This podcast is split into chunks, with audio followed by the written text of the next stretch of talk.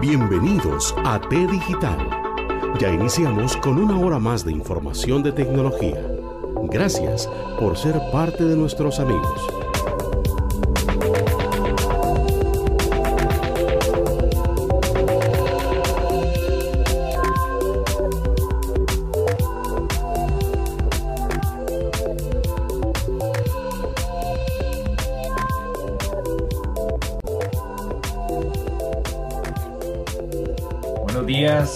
Buenas tardes, buenas noches. Como siempre, pura vida. Acá estamos en un programa más de T Digital. Hoy con nuestro invitado Eduardo Snape. Espero haber pronunciado bien el apellido. Eduardo Snape lo tenemos aquí bien cerquita. Recuerden que estamos haciendo un, recorrido por toda Latinoamérica, especialmente Centroamérica, para hablar de las TIC.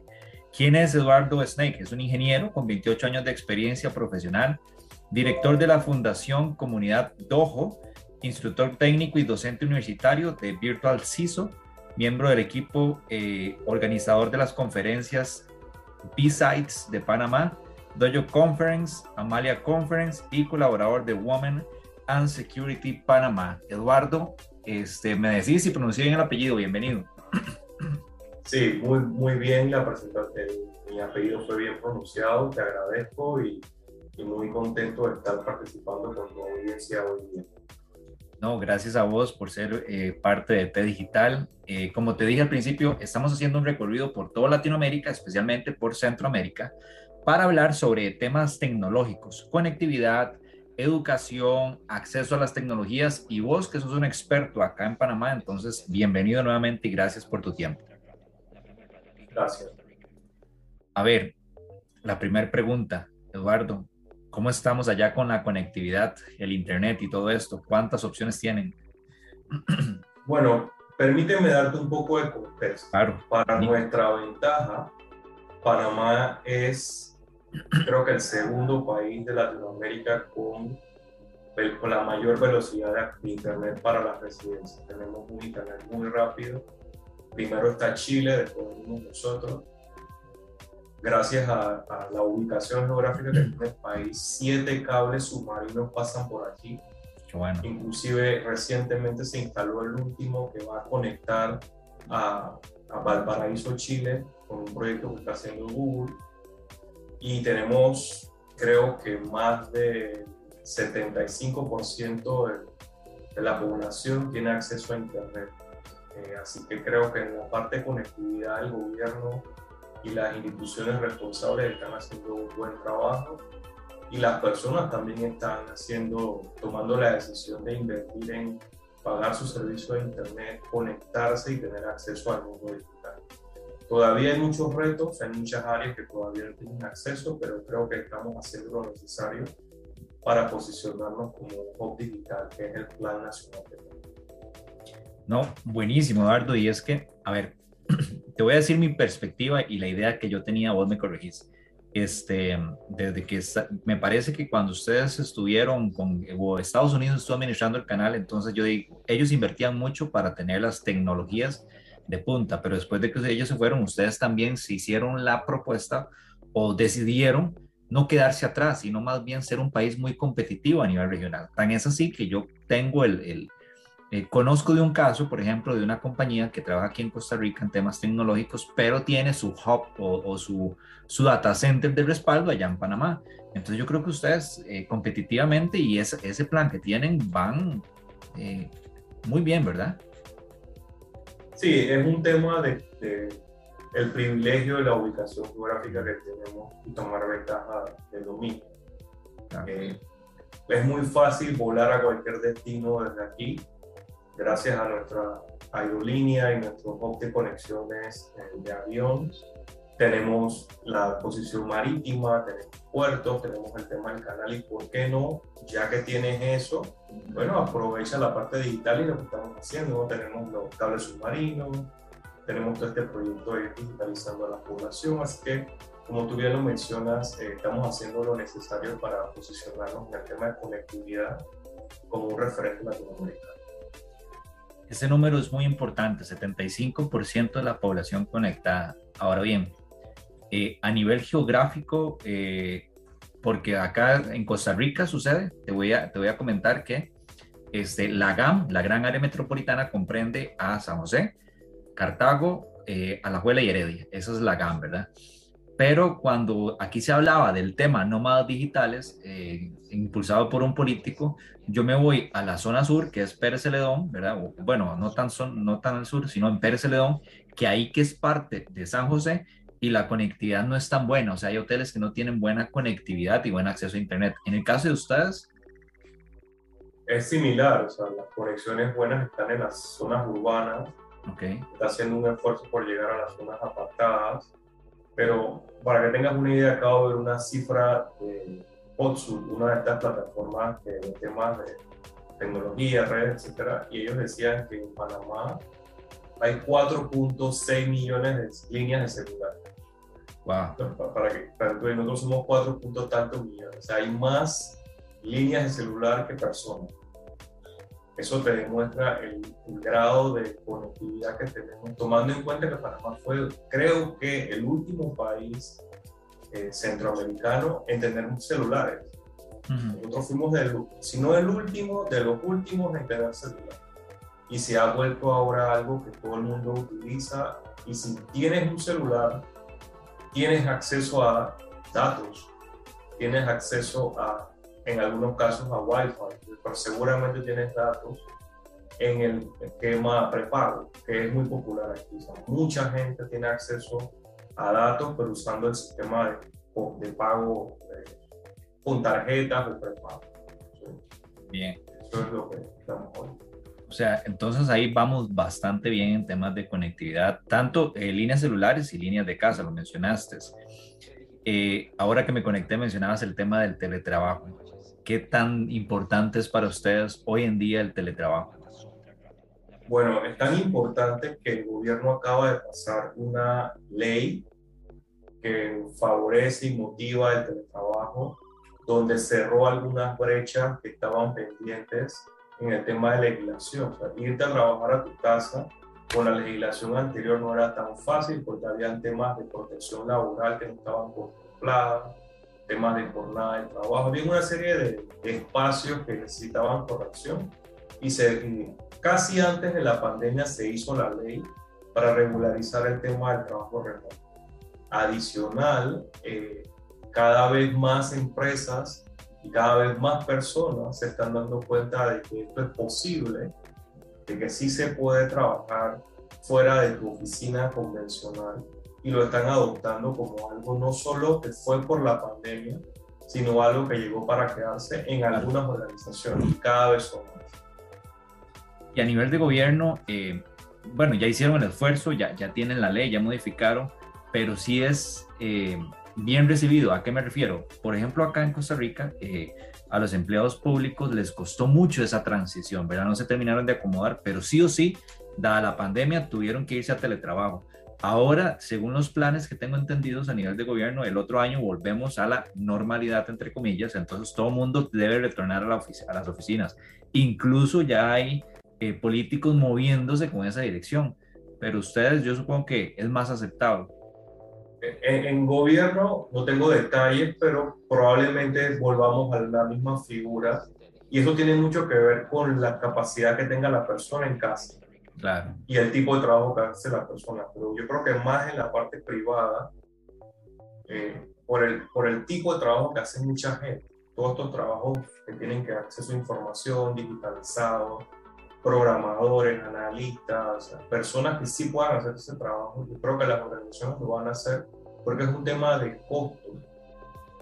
El metro cuadrado aquí es caro, es costoso el metro cuadrado. Entonces, si tú puedes tener una oficina más pequeña, y tendrá el personal trabajando en formato híbrido, comparten espacios, vienen un día un grupo, otro día el otro. Eso desde el punto de vista de rentabilidad financiera es excelente. Así que por eso yo creo que poco a poco se va a hacer y además la persona, o sea, el trabajador, le va a empezar a, a pedir que las ofertas de trabajo que le hagan incluya trabajo remoto ya sea permanente o en formato híbrido. Incluso va hay una tendencia, y lo he visto con algunos amigos y compañeros que están en este tema de trabajo remoto, que se están mudando a las afueras. están tomando la decisión de salir de la ciudad, irse a, las afueras, regresar a donde es su familia en el campo, irse a casas en playa, porque se dieron cuenta que el trabajo lo pueden hacer perfectamente desde un punto de vista remoto. Buenísimo. Otro tema que, que a mí particularmente me ha, me ha, gustado preguntar es el acceso a las tecnologías. ¿A qué me refiero? Eh, bueno, para todos los que nos siguen en el podcast, yo creo que para nadie es un secreto que, que muchos nos gusta ir a la zona sur, a la frontera, y nos gusta cruzar al lado de Panamá para comprar ciertos eh, dispositivos tecnológicos, porque salen más barato allá, ¿verdad? Eh, ahora bien, yo no sé si, si aplica igual en la frontera como para todo el país ustedes, pero el acceso a las tecnologías, si yo quisiera comprarme eh, un iPhone 13, este, una, una laptop HP, ¿para ustedes son accesibles eh, o son caras o es mejor ir afuera del país, por ejemplo, viajar a Estados Unidos, ir a comprarla y traerla? Mira, yo creo que desde el punto de vista del comprador común, los precios son accesibles. Eh, una de las cosas que, estamos resaltando a nivel de país es el tema del turismo de compras. Muchas personas de países amigos vienen a Panamá a hacer compras, como tú lo describiste, pero no solo en la frontera. Vienen a comprar en nuestra, por ejemplo, en la zona libre de Colón, donde pueden hacer compras libres de impuestos. En el mismo aeropuerto, las personas en el duty free compran y muchas personas vienen a las tiendas de departamento que tenemos aquí en Panamá y hacen compras porque el precio de los electrodomésticos y de los equipos electrónicos es más barato en comparación con los países de la región. Por supuesto que el precio que vas a conseguir en Estados Unidos es mucho, es un poco mejor porque la producción, o sea, es un país que tiene 300 millones de habitantes, entonces cuando ellos compran, compran volumen, así que ahí tienes una reducción del costo por escala, no hay exportación, el producto no tiene que ser importado y pagar impuestos, sino que el producto probablemente ya tiene una mejor compensación ahí. Pero no todas las personas tienen el poder adquisitivo para tomar un avión y viajar a comprar en Estados Unidos o la visa. No tienen visa para ir a Estados Unidos, así que lo que hace muy atractivo para no solo los locales, sino para los de la región, venir a hacer compras aquí en Panamá. Buen dato ese, sí. Sí, y es que, eh, por ejemplo, el otro día que hablaba con, con un colega igual del, de Guatemala y El Salvador, y Honduras, perdón, ellos me decían, este, di, un tiquete de vuelo vale 100 dólares, 200 dólares para ir a Estados Unidos, a Miami, ir a traer. Pero en el caso de ustedes, de, si, si, lo tienen ahí cerca y no son los 200 dólares, sino es un poquito más, sale mejor incluso comprarlo ahí en el país. Eh, y efectivamente... Si me permites agregar algo que está pasando también. Ajá, adelante. Es se está haciendo mucho este tema de comprar equipos que son de segunda oh, o en inglés le llaman refurbished. Hay muchas empresas que están saliendo hoy día con esta modalidad de que el propietario anterior devolvió el celular porque tenía la pantalla rota, ya no la quieren. Bueno, la empresa arregla la pantalla y pone el teléfono a la venta. Entonces la gente tiene acceso a, a lo mejor no tiene el iPhone 13, porque tiene acceso a comprar el iPhone 7, el iPhone 8, que al final funcionan y lo consigues a un precio más accesible. probablemente necesites una laptop de la marca que tú quieras, pero no quieres comprar la última versión. Hay un mercado emergente de equipos de segunda o refurbished que se está haciendo muy atractivo y eso le da acceso a más personas a comprar esas tecnologías que ya para otro la considera obsoleta, pero para el nuevo comprador es una belleza. Sí, claro. Eh, tengo un tema interesante, Eduardo, pero antes de entrar a hablar sobre la educación tecnológica en el caso de ustedes, eh, quisiera ver el tema de los emprendimientos, porque eh, sé que vos, por ejemplo, tenés un, sos parte de una, de una comunidad que es Dojo, la estuve eh, explorando y es con temas de ciberseguridad y tema tecnológico. Creería yo que es un emprendimiento, ¿verdad? Pero vos me corregís. Ahora bien, ¿qué tantas oportunidades hay allá para el tema de emprendimientos? Porque ya lo dijiste, se van a convertir en un hub tecnológico de la región. Entonces yo supongo que, que tienen así todo el abanico de opciones. Sí, permíteme hablarte un poco de, este movimiento. Buenísimo. Eh, Fundación Comunidad Hoyo sí es un emprendimiento, pero es un emprendimiento social. Okay.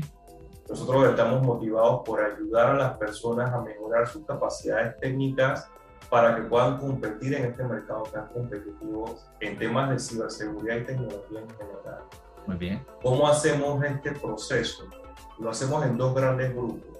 El primer grupo son todas estas estrategias que tenemos para divulgar y dar a conocer la importancia de las carreras de STEM y de ciberseguridad.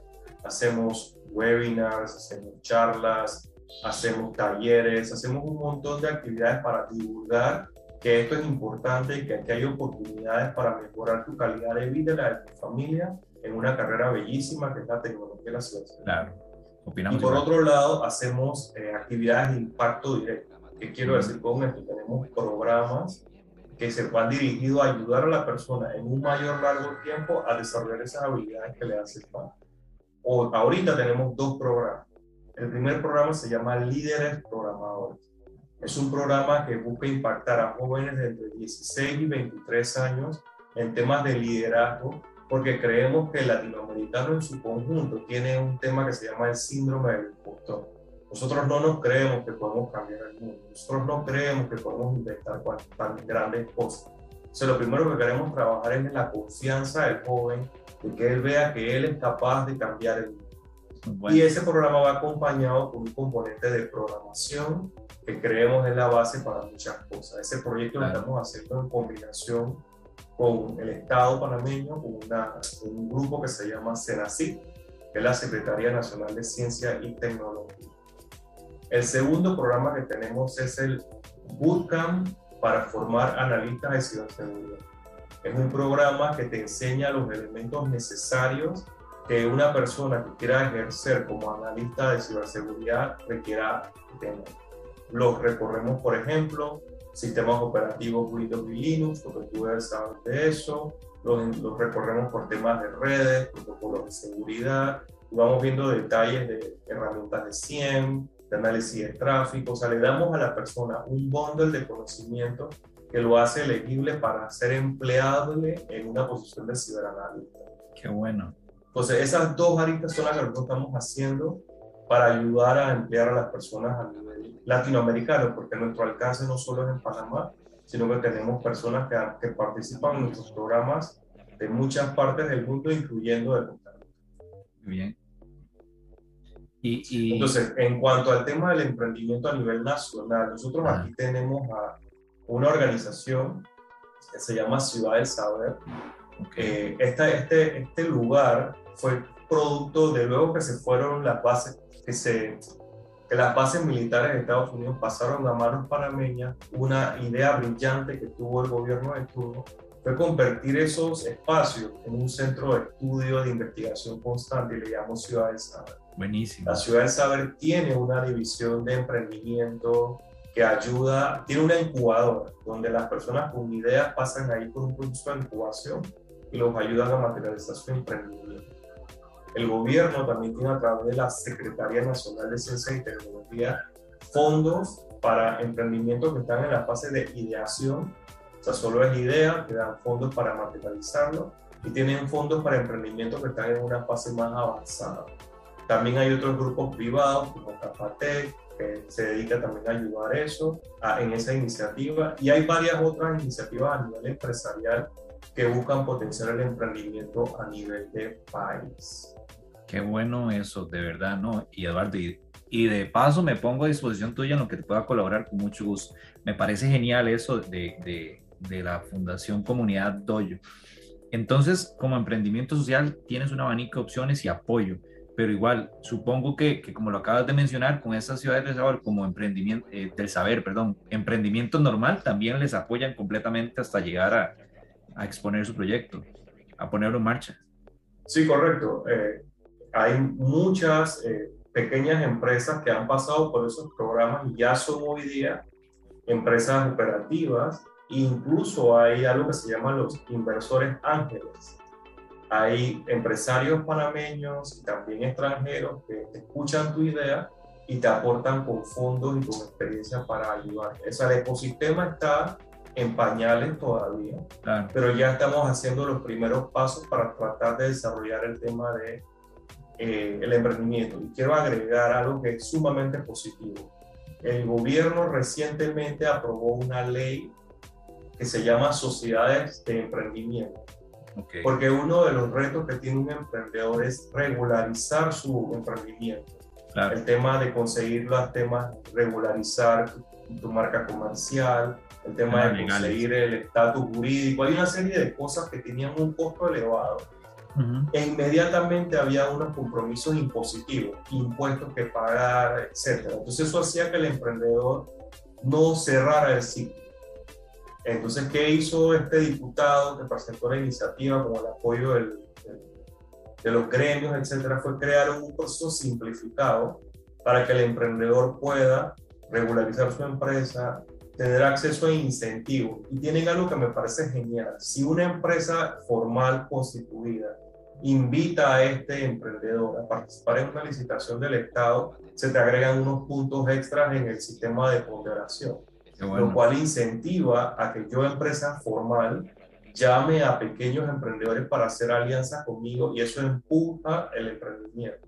Así que creo que en ese sentido eh, el país está haciendo una ruta correcta. Sí, te comento, digamos, acá yo estoy en un grupo, en un grupo de WhatsApp particularmente que se llama Startups y efectivamente lo que escucho, yo estoy como oyente y, leyendo, ¿verdad? Porque este, no, todavía no he formalizado mi emprendimiento, pero ellos hablan de que es complicadísimo acá en Costa Rica, que la tramitología es excesivamente mucha, ¿verdad? Este, hay muchos procesos y el gobierno entraba a todo esto. Entonces, a nivel, al menos, eh, así lo considero, a nivel de startups, de emprendimientos tecnológicos, les ha costado mucho aquí a nivel país. Se puede, claro, se puede, pero sí hay mucha tramitología que hay que correr. Entonces, yo los felicito porque me parece que, que, van un paso, no un paso, unos pasos adelante comparados a nosotros. Y otra cosa que está pasando mucho es que estas pequeñas empresas, estos pequeños emprendimientos, como ya tienen algún grado de madurez, están accediendo a fondos internacionales a través de, por ejemplo, eh, Facebook incubó una empresa local, eh, el programa de emprendimiento de Google incubó a otra, hay una organización que se llama Y Combinator, Y Combinator, que es uno de los fondos de emprendimiento más grandes del mundo, ha incubado algunas empresas locales. O sea que creo que el proceso es establecerte un poco y luego tener acceso a fondos internacionales. Y creo que las empresas locales lo están haciendo. Qué bueno ese dato. Ahora, además de esto que me acabas de mencionar, eh, la pregunta que yo siempre acompaño es, ustedes tienen mucha fuga de cerebros y te voy a decir, eh, bueno, en el país del norte, Nicaragua, sí me dicen, bueno, tal vez no se van del país como antes, pero sí están trabajando eh, remotamente, entonces no están devolviendo, digamos, e-, ese conocimiento al país, ¿verdad? Y el país tampoco hace lo propio para retenerlos. En otros países como Honduras también sí me dijeron, no, es más fácil que la gente se vaya a Europa a buscar emprender a nivel tecnológico, a buscar trabajar en temas tecnológicos que se queden en el país. En el caso de ustedes, eh, ¿cómo está ese tema? Porque veo que, que, a nivel de acompañamiento del gobierno y emprendimientos van bien, pero... Randy, no es tanto así, te digo porque... Qué bueno. Tener una economía dolarizada cambia la jugada. Claro. Eh, no es lo mismo para una empresa, por ejemplo, de Europa o de Estados Unidos, contratar a alguien de Honduras o contratar a alguien de Nicaragua, porque el incentivo que le dan a pagarle en dólares y un poquito más del salario promedio del país es grande, cosa que no pasa con nosotros. Nosotros tenemos una economía dolarizada, donde tenemos un salario bastante competitivo, entonces no es tan fácil que las empresas eh, busquen a panameños para hacer este tipo de trabajo. Estamos trabajando en eso, tratando de que el nivel técnico de la persona sea tan, tan bueno como cualquier país del primer mundo ahí sí sería atractivo porque estás pagando probablemente la mitad del sueldo que tendrías que pagar en el país de origen y tenemos la misma zona horaria y manejamos la misma moneda.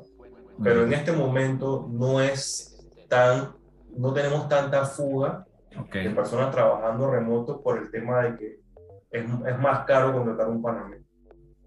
Empresas tecnológicas ubicadas ahí en Panamá porque ya los mencionaste, ustedes son un hub, eh, bueno, se, no se vende, sino se conoce a nivel latinoamericano como el hub eh, en temas de aerolíneas, ¿verdad? Porque todos los vuelos pasan normalmente por Panamá para expandirse.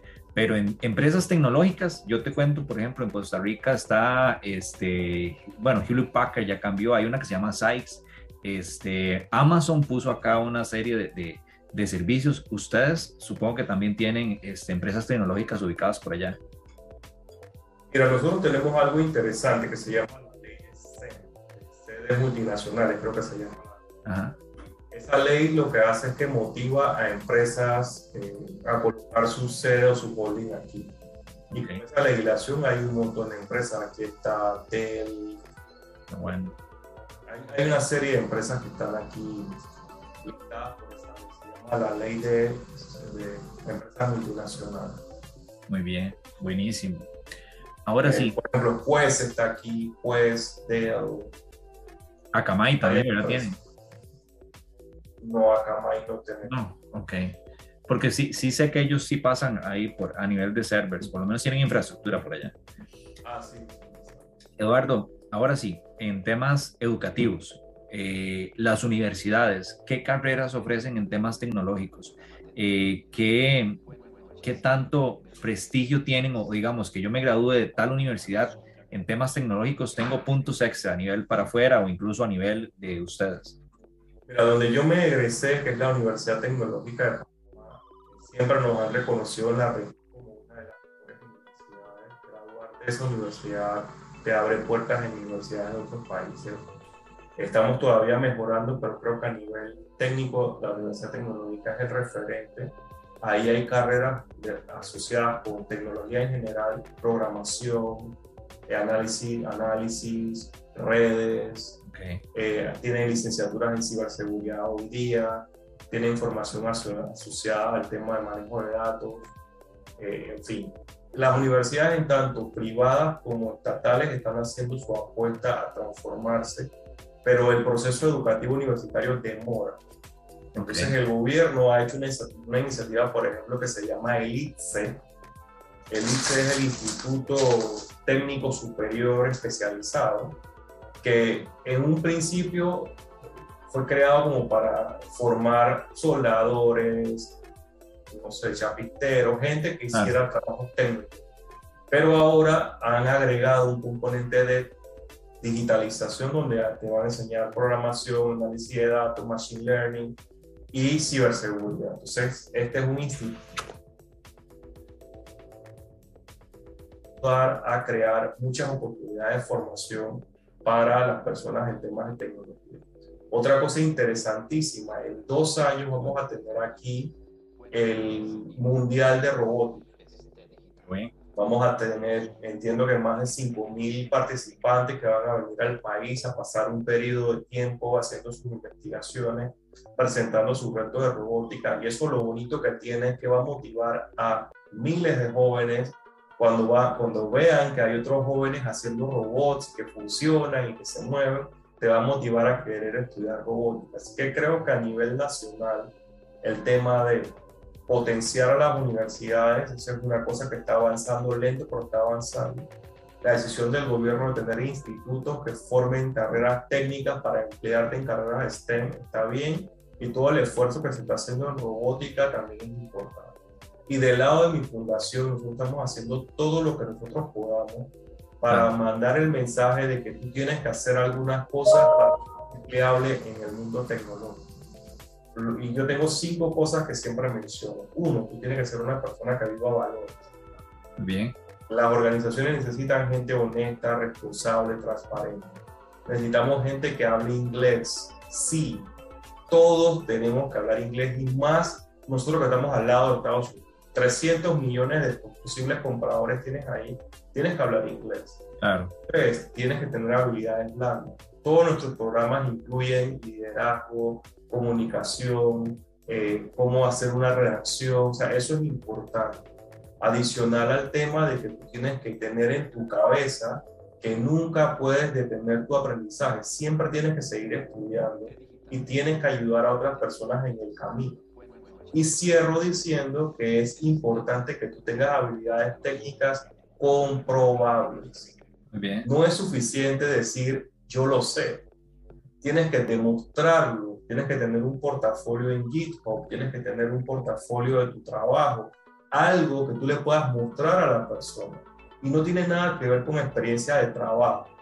La gente no está contratando a gente que, no, que yo tengo 20 años trabajando en un lugar, eso ya no es relevante. Lo que yo quiero saber es qué tú sabes hacer y qué has hecho. Entonces, esa combinación de cosas es la que nosotros estamos tratando de mandar como el mensaje educativo. Qué bueno, ese, e, ese consejo es, me, acaba de, abrir eh, un abanico de oportunidades, tener el portafolio de proyectos en GitHub como una carta de presentación. Y, coincido con vos, ya, ya las nuevas empresas no les importa tanto eso de que, bueno, y vos tenés tanto tiempo trabajando ahí, no, no, ¿qué es lo que nos vienes a, dar para que te contratemos? ¿Cuál es ese valor agregado? Creo que coincido con vos. Y esa idea del portafolio de GitHub, voy a tener que ir a hacerme uno. Eh, Eduardo, la pandemia. La pandemia cambió, nos cambió a todos, ¿verdad? Nos cambió el chip a los tecnólogos quizás no tanto, pero sí nos cambió un poco, ¿verdad? Eh, pero al, al, resto de población sí les hizo hacer ese cambio de, de, paradigmas, ¿verdad? Entonces, ¿a ustedes cómo les fue en el tema educativo? Porque acá a nivel, del país les costó mucho, eh, tanto para primaria y secundaria sufrieron por el tema de que no estaban preparados. Yo soy una de las personas que digo, yo tengo tres hijos el mayor de 16 años, la del medio de 11 y una pequeña de 3. Y yo digo, ellos ya tienen dos años de pérdida porque están en el sector público, que dos años que perdieron y, a mí me preocupa mucho. Bueno, quizás no dos años porque un amigo me lo decía, ellos tienen dos padres de familia que se preocupan y los hemos estado motivando y les hemos dado tareas extras y lecturas para que se mantengan al día. Pero en el caso de ustedes, ¿cómo crees que, que les fue con la pandemia? Vos con tu fundación, eh, supongo que eh, tomaste un papel muy importante porque te tocó ahora sí ayudar este, a, este sector público en educación, pero cuéntanos, a ver. Mira, desastroso, no fue horrible, todos los problemas que tú describes los tuvimos, personas que están en zonas de difícil acceso, que no tenían acceso a la tecnología, eh, en familias con tres y cuatro hijos con un solo celular, con una sola computadora. Fue difícil, pero lo que es peor para nosotros, eh, Randy, es que Panamá sigue con escuelas cerradas. O sea, sigue con sistema público donde las personas no están en el colegio por las razones que sean. Entonces, hemos sido el país, creo que somos el país con el cierre escolar más largo durante la pandemia. ¿Y qué está pasando? La brecha se está ampliando. Los colegios particulares, muchos han reactivado. La gente está, los chicos están yendo a sus colegios, pero los colegios oficiales siguen cerrados. Hay un porcentaje, que no hay ni el 40% de esos colegios operando. El resto de la gente sigue desde casa, no con las mejores facilidades, no con la mejor experiencia, y sí se está haciendo un problema. Y personalmente me duele mucho ver que la brecha entre los que tienen acceso y los que no se está haciendo cada vez más grande por el hecho de no volver a la escuela. Y aquí quiero adicionar algo. Ir al colegio para muchos significa comer en un día. Nosotros todavía, y es triste que un país con tanto crecimiento y con tanto recurso tenga personas que vayan al colegio a alimentarse.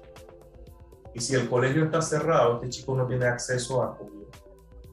Y esto es algo que, que tiene que mejorar, pero ahorita tenemos esa situación de que la, la educación sigue en su mayor parte, el sistema oficial cerrada a las clases presenciales. Sí, qué lamentable. Yo creo que a toda Latinoamérica nos pasó eso. Y, y pucha, es que son dos años, ¿verdad? Dos años de pérdida y nosotros, yo lo comento con mis amigos y digo, bueno, a los políticos les sirve porque van a tener personas que quizás, bueno, les van a dar un año y, van a perder ese retroceso y ellos prefieren que el pueblo eh, sea, qué pena esa palabra, ¿verdad? Ojalá que no sea cierto, sea ignorante, ¿verdad? Porque para ellos siguen avanzando eh, y el pueblo no les va a reclamar nada. Ahora bien, ya hablaste de una brecha muy importante que yo creo que a nivel de Latinoamérica nos está afectando y es el tema de la conectividad, este, zona rural, zona, zona este, alejada, ¿verdad? Zona metropolitana, se marca la brecha. Y en brechas de género, ustedes, Eduardo, ¿cómo están? Eh, bueno, haciendo lo necesario por mejorar. Eh, no estamos en el lugar donde quisiéramos estar como país, pero creo que hay muchas oportunidades. Y aquí quiero aprovechar y mencionarte. La fundación desde hace cuatro años ha estado trabajando con otros grupos para hacer un programa que se llama Mujeres en Ciberseguridad. Women of Security, Panamá es ese. Es correcto. Iniciamos primero como Mujeres en Ciberseguridad como un curso de formación en ciberseguridad dirigido a mujeres. Hicimos cuatro versiones y, de, y las graduadas de ese programa se eh, asociaron y son parte de una organización canadiense. Women of Security es un grupo que creó una señora de Canadá que se llama Tanya Hanta. Ella creó este movimiento en, en Canadá y lo creó en base a una experiencia que ella tuvo en Israel. Ella fue a Israel y vio que en Israel había muchas mujeres técnicas muy bien. Porque no sé si conoces, pero en Israel hay que hacer servicio militar obligatorio. Claro. Y muchas mujeres en el ejército se orientan por ciberseguridad y por temas de tecnología. Entonces, ese es un ecosistema que tiene muchas mujeres en ciberseguridad y tiene muchas mujeres en tecnología. Entonces, cuando ella llegó allá y vio que en un evento habían cientos de mujeres, le llamó la atención. Y en Canadá creó este movimiento, nosotros en Panamá la seguimos, creamos el movimiento también. Y ahora tenemos este grupo donde las mujeres se agrupan para aprender juntas sobre tecnología y participar en los eventos masivos. Porque ¿qué pasa? No sé si esto pasa igual en Costa Rica, pero tú ibas a un evento de seguridad, había 100 hombres, una mujer. Sí. Y si tú, si tú le decías a otra mujer que fuera y no, yo no voy a ir para allá porque ahí soy puro hombre. Pero ahora estas chicas de USEC se dicen, vamos, y van juntas. Mira, no tengo quien me cuida a mi hijo, no te preocupes, yo te lo cuido para que puedas ir al evento. Oye, pero mira que no tengo vehículo para movilizar, no te preocupes, nosotros te llevamos. O sea que ahora hay un ecosistema de apoyo que hace que los eventos que son abiertos, pero solo iban hombres, vayan más mujeres. Buenísimo, sí. Aquí hay varias fundaciones y, quiero mandar un saludo a Kenny Camacho de Sulabatsu, que trabaja mucho con las chicas de ese tema, en esos temas. Algo que te iba a mencionar es que eh, te felicito por eso, porque creo que, que efectivamente las mujeres son un eje fundamental de, nosotros y, ellas normalmente suelen ser incluso hasta más ordenadas en temas tecnológicos. Lo digo porque mi esposa es informática. Y a propósito de eso que mencionaste, de que este, hay muchas mujeres allá que hacen servicio en el ejército. Eh, hay una película que se llama The Lethal Weapon eh, o el arma letal que está en, es un documental en HBO que habla de esto, ¿verdad? De cómo la industria de eh, la ciberseguridad, ciberespionaje, subió después de una serie de eventos. Te la recomiendo porque ahí menciona ese detalle de cómo crecieron. Eduardo, para ir cerrando y agradecerte siempre por tu tiempo y ojalá podamos reunirnos para hablar de otros temas. Em, cuéntame qué calificación le darías a tu país en términos tecnológicos, así en general. Bueno, yo creo que estamos a mitad de camino. Todavía estamos en un 5 en escala 1 a 10. Nos falta muchísimo por hacer, eh, pero creo que las bases están sentadas.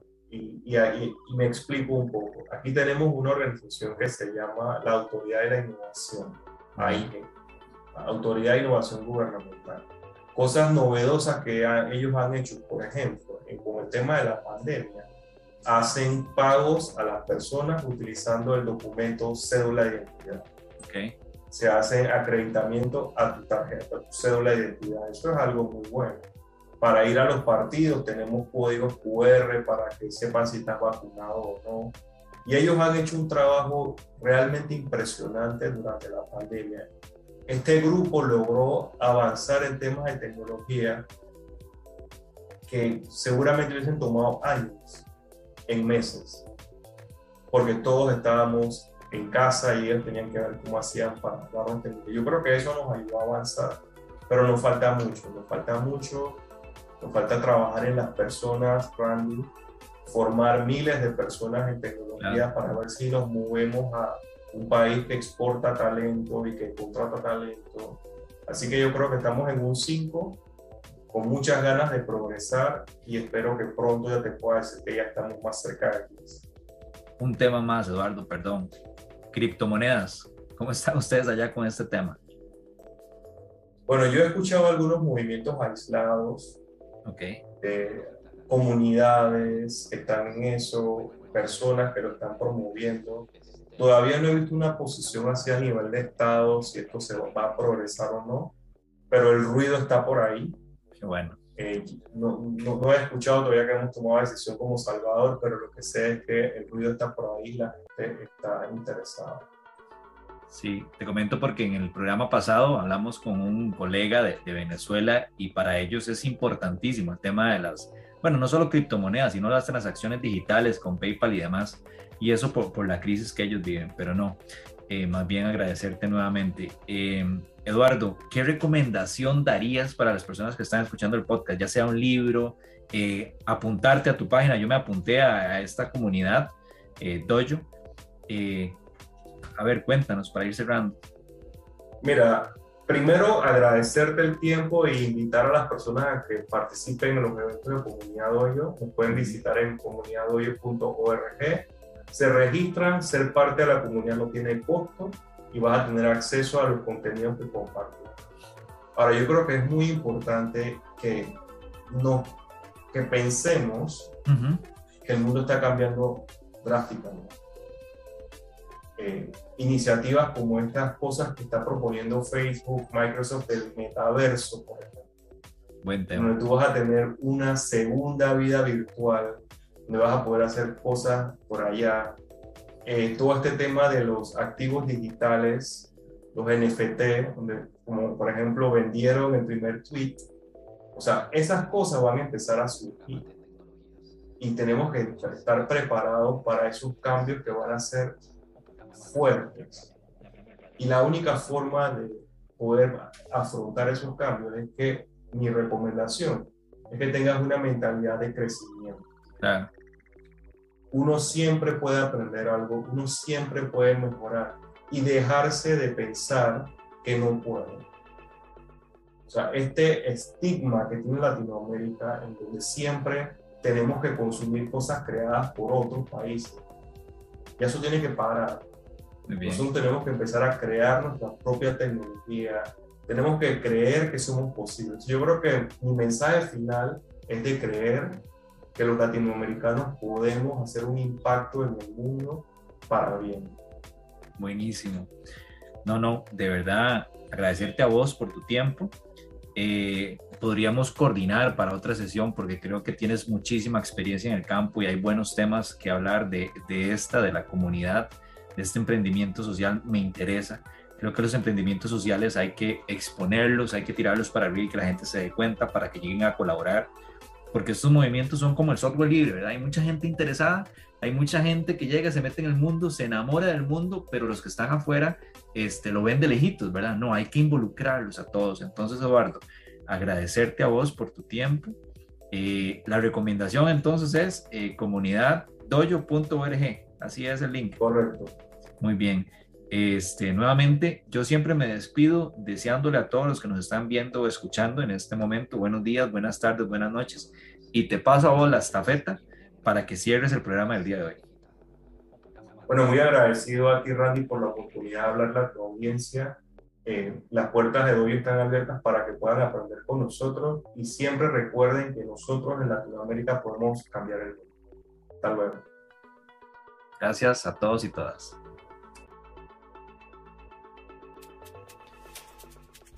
No podía terminar el podcast sin agradecerle a la licenciada Jocelyn desde Panamá por habernos ayudado con el contacto de nuestro amigo Eduardo Snape. Jocelyn forma parte de la comunidad EDI, recuerden el, primer, el segundo podcast que hicimos, y después también forma parte de Apandetec, es una organización que les invitamos a seguir. Es el link superior a Pandetec, el que está en rojo, y esta recomendación es comunidad eh, que fue la que nos recomendó el ingeniero Eduardo.